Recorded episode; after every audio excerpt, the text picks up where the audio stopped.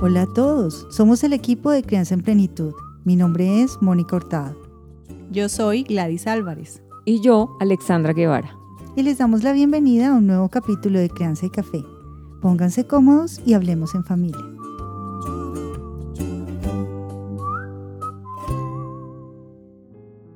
Hola, soy Mónica Hurtado y en un podcast anterior hablamos de la amabilidad y la firmeza como complemento.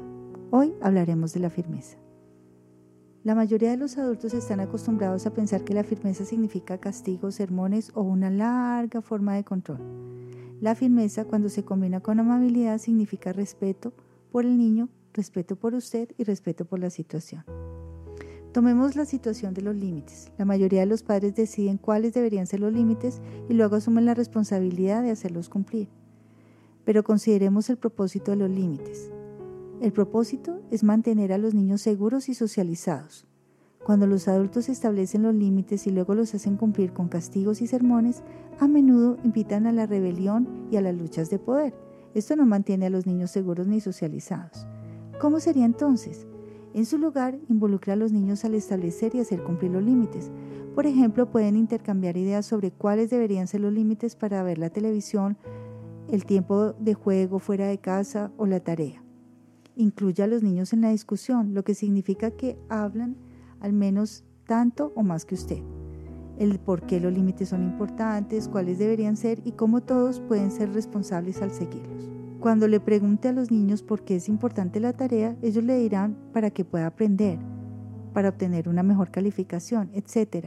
Y así van construyendo juntos el por qué, el para qué, la importancia de cada uno de los límites que usted quiere establecer. Nosotros como autoridad habitualmente damos conferencias y hacemos demandas. Los niños a menudo responden resistiendo o rebelándose. Las siguientes frases, amables y firmes, lo ayudarán a evitar el lenguaje irrespetuoso y aumentarán la cooperación. Es importante decirle al niño se acerca tu turno, sé que puedes decidir esto de una manera más respetuosa, me preocupo por ti y espero que la próxima vez lo hagas con más cuidado, Esperaré hasta que ambos podamos ser respetuosos para continuar con esta conversación. Sé que puedes pensar una solución útil. Hablaremos de esto más tarde. Ahora es momento de subir e irnos a casa.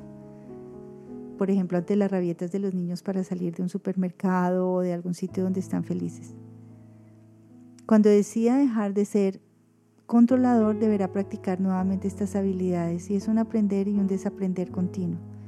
A veces pensamos que los opuestos eh, de la autoridad, el que yo piense de una manera y, mi esposo o esposa de otra, eh, pues realmente es algo difícil en el manejo de la autoridad, pero si lo sabemos ver como una oportunidad, es la razón por la que los opuestos se atraen. Cuando uno de los padres es amable y el otro firme, pueden formar un equipo y puede ser algo eh, que funcione en pro del manejo de la autoridad de los niños.